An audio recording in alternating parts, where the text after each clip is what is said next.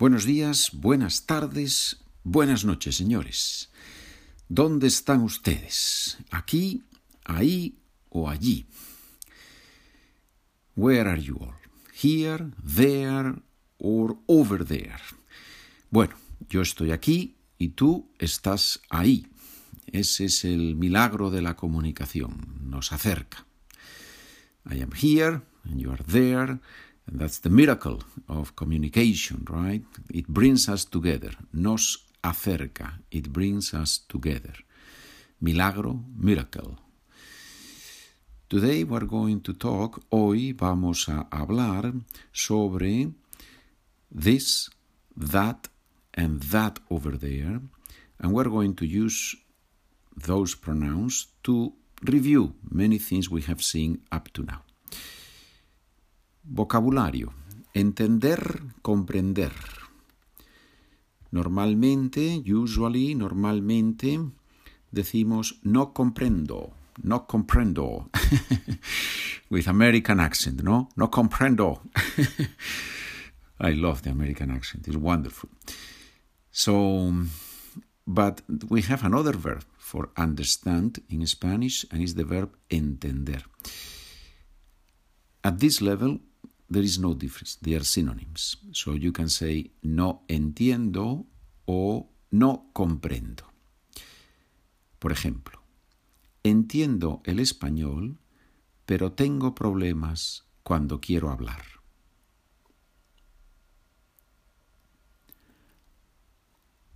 I understand Spanish, but I have trouble when it when it comes to talk or when I want to speak, no? Literally uh, when it comes to talking, right? No, when it comes to talk. When it comes to talking, I think uh, cuando quiero hablar, when I want to speak, right? I understand Spanish. Entiendo español, entiendo el español, comprendo español. So, how do you say in Spanish? ¿Cómo se dice en español? I do not understand this.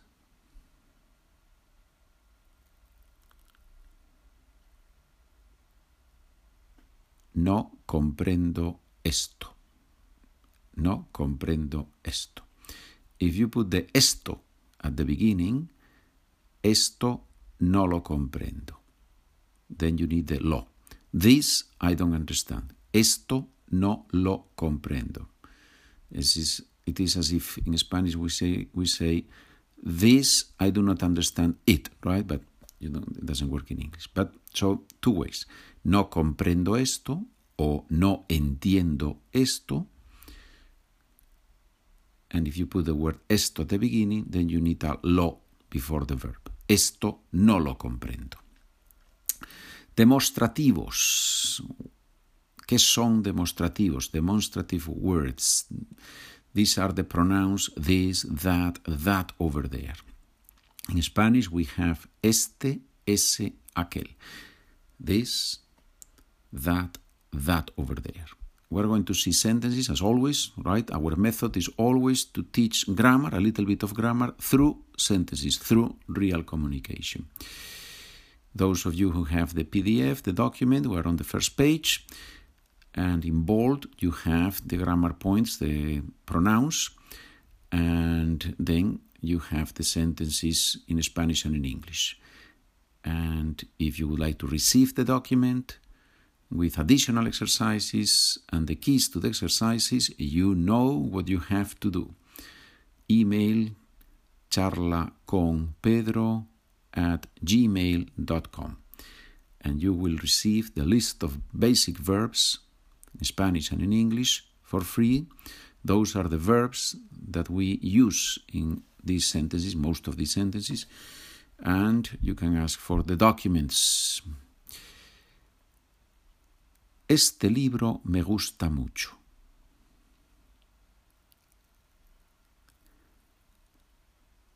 I like this book a lot. Literally, this book, I like it a lot, right? Este libro me gusta mucho. But it doesn't matter. The order doesn't matter, so I'm going to play with that. The important thing is to understand the sentence, right? Me gusta ese más. I like that one better. Now, how do you say, ¿cómo se dice? Well, I prefer that one over there.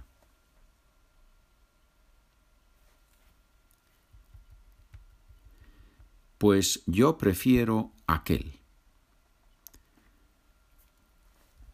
Femenino. Esta, esa, aquella. That bed is big.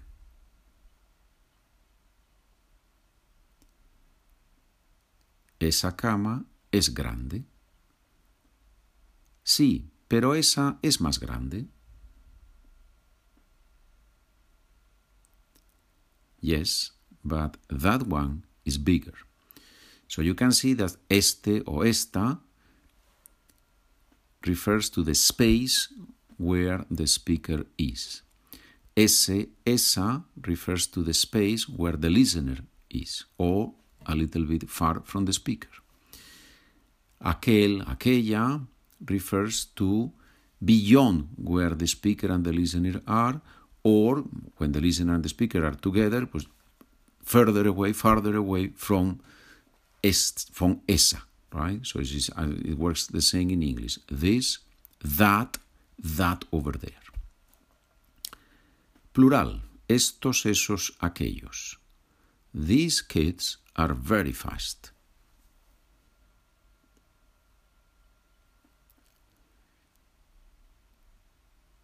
Estos niños son rapidísimos. Yes, but those over there are very tall.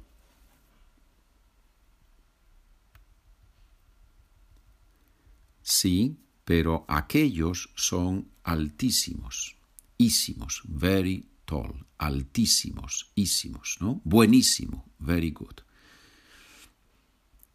Now, don't say estupendísimo, because if it's stupendous, if it's wonderful, there is no superlative, there is no extreme, it's already extreme, right?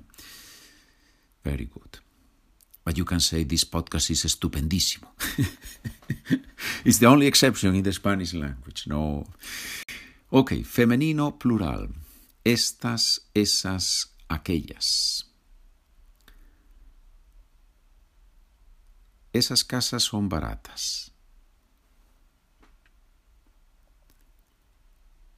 Those houses are cheap.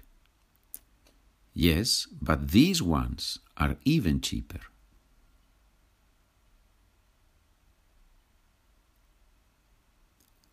Sí, pero estas son todavía más baratas. Todavía, even. Right? So we have seen masculine, feminine, singular, plural. Now, in Spanish, we always say there is no neuter. There are languages like in German. No? In German, you have masculine, feminine, and the neutral gender. No, there the das. No, das is neuter, neutral in in German. But in Spanish, usually we say there is no neutral. There is no. Uh, there is only masculine and feminine. But it's not true because in some categories, like in this one, there is the neutral pronoun, the neutral demonstrative pronoun. Aquello esto, eso, aquello. This, that, that over there. When do we use neutral? Well, we use neutral when the thing we are talking about is not clear if it's masculine, feminine, or neutral, because either we already know what we are talking about, or it's something that is not specific, is is is just something that we don't even know what it is, or we don't want to mention the gender, or it's an idea, or it's a situation, right? So if I say, no entiendo esto, no entiendo esto, the translation would be, I do not understand this. Now, what is this esto, esto? Well, it's a situation or something that somebody has done, an action. Why have you done that? Why have you done that? ¿Por qué has hecho eso? Right? And what is this eso? Again, an action, something that somebody has done. Now, if we talk about a specific thing, for example, let's say that my sister has placed a book on the wrong place, right? And I am really bothered So I would say, who has put this thing here? Who has put this thing here? I know that this thing is a book, but in this communication, I am not interested in specifying what this thing is. So that's why in Spanish you would translate that as neutral. Who has put this thing here? ¿Quién ha puesto esto aquí? This thing. You could say esta cosa, or of course you could say that, but esto is neutral here, right? Good. We will see more examples when we see the sentences, right? And if you have your PDF, you see that on the next pages you have there plenty of sentences. Some of them we are going to say here, and then um, we are going to translate them from English into Spanish. Now, to finish the vocabulary for this chapter. Aquí, ahí, allí. In some languages, there is no clear difference between these three words, and in Spanish it's very clear. Again, aquí, where I am, ahí, where you are, allí, beyond where we are. Aquí nunca llueve, pero allí llueve demasiado.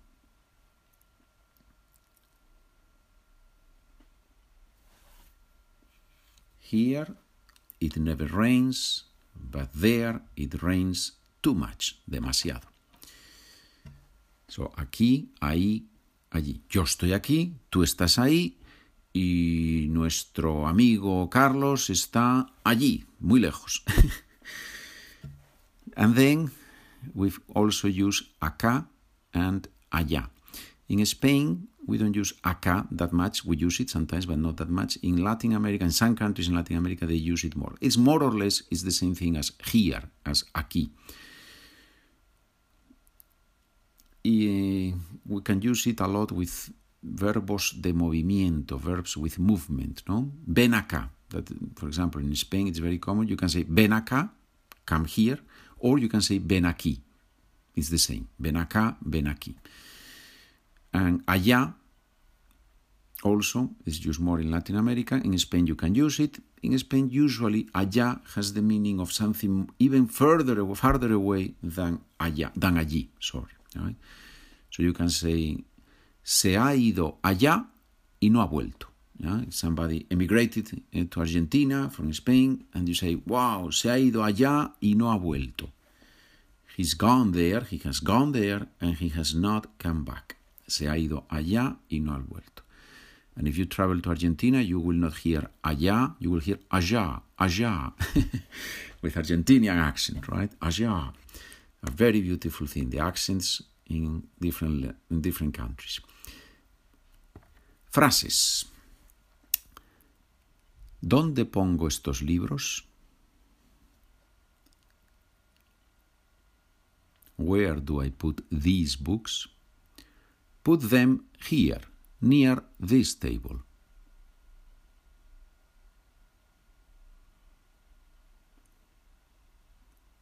Ponlos aquí, cerca de esta mesa.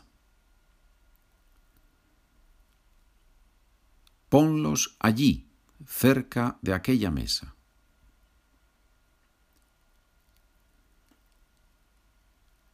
Put them over there, near that table over there.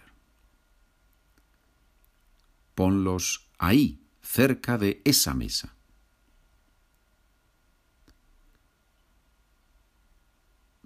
Put them there, near that table. One of the things that I do when I tutor students online or face to face is to practice with these sentences. No, I'm, I'm very very fast. No, and, and, after five, six, seven sentences, we all get confused. I get confused when I translate into English, and they get confused when we translate when they translate into Spanish. So it's it's always funny. Okay, más frases. Ese niño es hermano de aquella niña.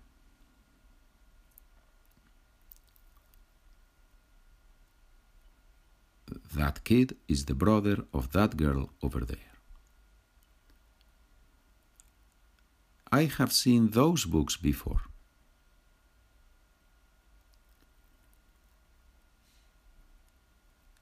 He visto esos libros antes. those pictures are very old.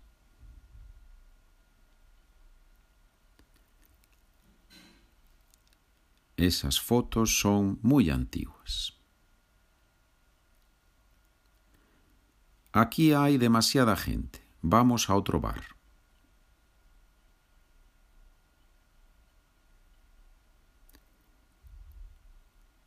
Here there are too many people.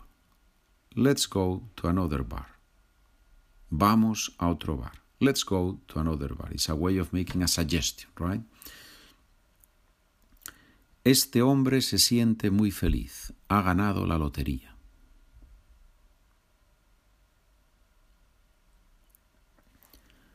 This man feels very happy. He has won the lottery.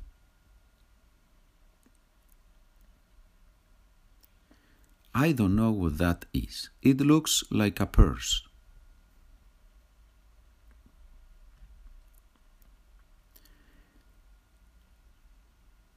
No sé lo que es eso. Parece un bolso.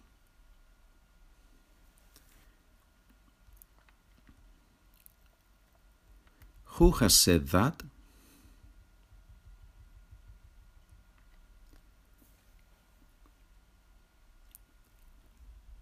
¿Quién ha dicho eso? Eso lo ha dicho la profesora. The teacher has said that. We can translate that in the passive. That has been said by the teacher, because passive in Spanish we don't usually use it. But I think that's too much in this moment. So, eso lo ha dicho la profesora, the teacher has said that, right? That man over there looks very tired.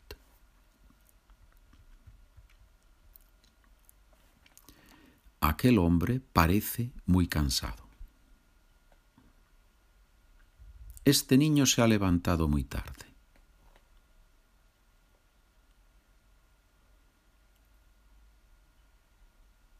This boy, this child, has gotten up very late.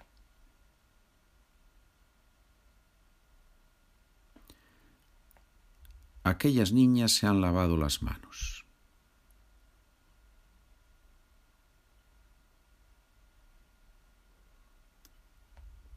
Those girls over there have washed their hands.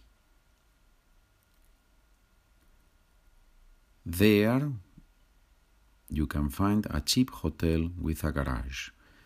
You can find in the sense of there is. There, there is a cheap hotel with a garage.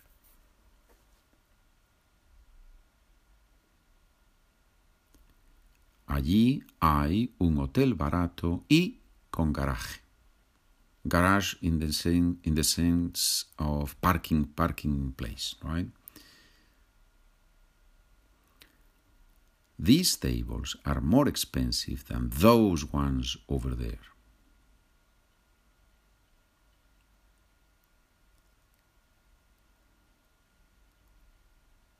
Estas mesas son más caras que aquellas.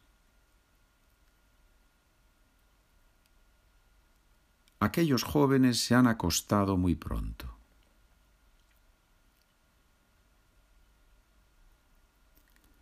Those young people have gone to bed very early.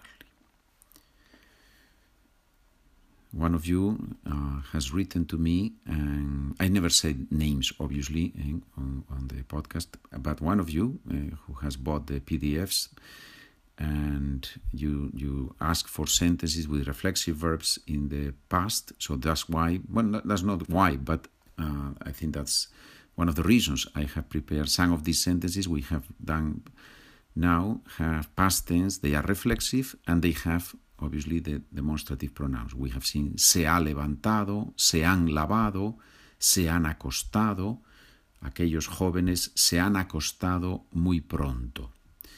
So please do that. When you want to review some grammar point, just write an email to me, and obviously not on the spot, but, but on one of the next podcasts, I will include it in the sentence. It's very easy for me to do that. So when you have a, an idea like that, please let me know, eh, and, and in that way, eh, it's more helpful for you, right? It's as if you were uh, actual students. Uh, the students do that all the time, right? When we meet online or, or face to face, they ask, they say, okay, can we review this point or that? Of course, that's why we're here, right? These girls have brushed their teeth.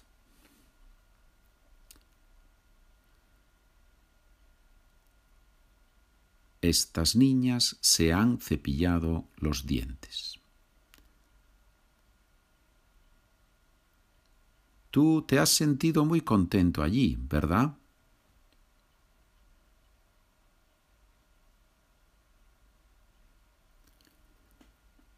You have felt very happy there, right? But what are you doing here? Hopefully, when somebody says that, uh, when, when he or she sees us, it's, it's positive, right? What are you doing here? I, I'm very happy, surprised, eh? positively surprised, right? Let's hope so. No? So, how do you say that in Spanish? ¿Cómo se dice en español? But what are you doing here? Pero, ¿qué haces aquí? Pero, ¿qué haces aquí? The last sentence. I am listening to these recordings. That's why I'm here, right? I am listening to these recordings. ¿Cómo se dice en español? Estoy escuchando estas grabaciones.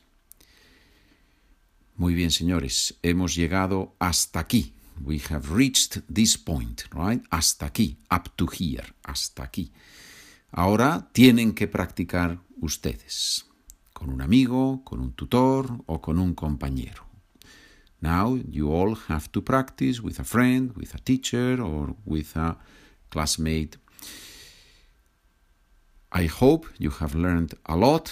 Espero que hayan aprendido mucho.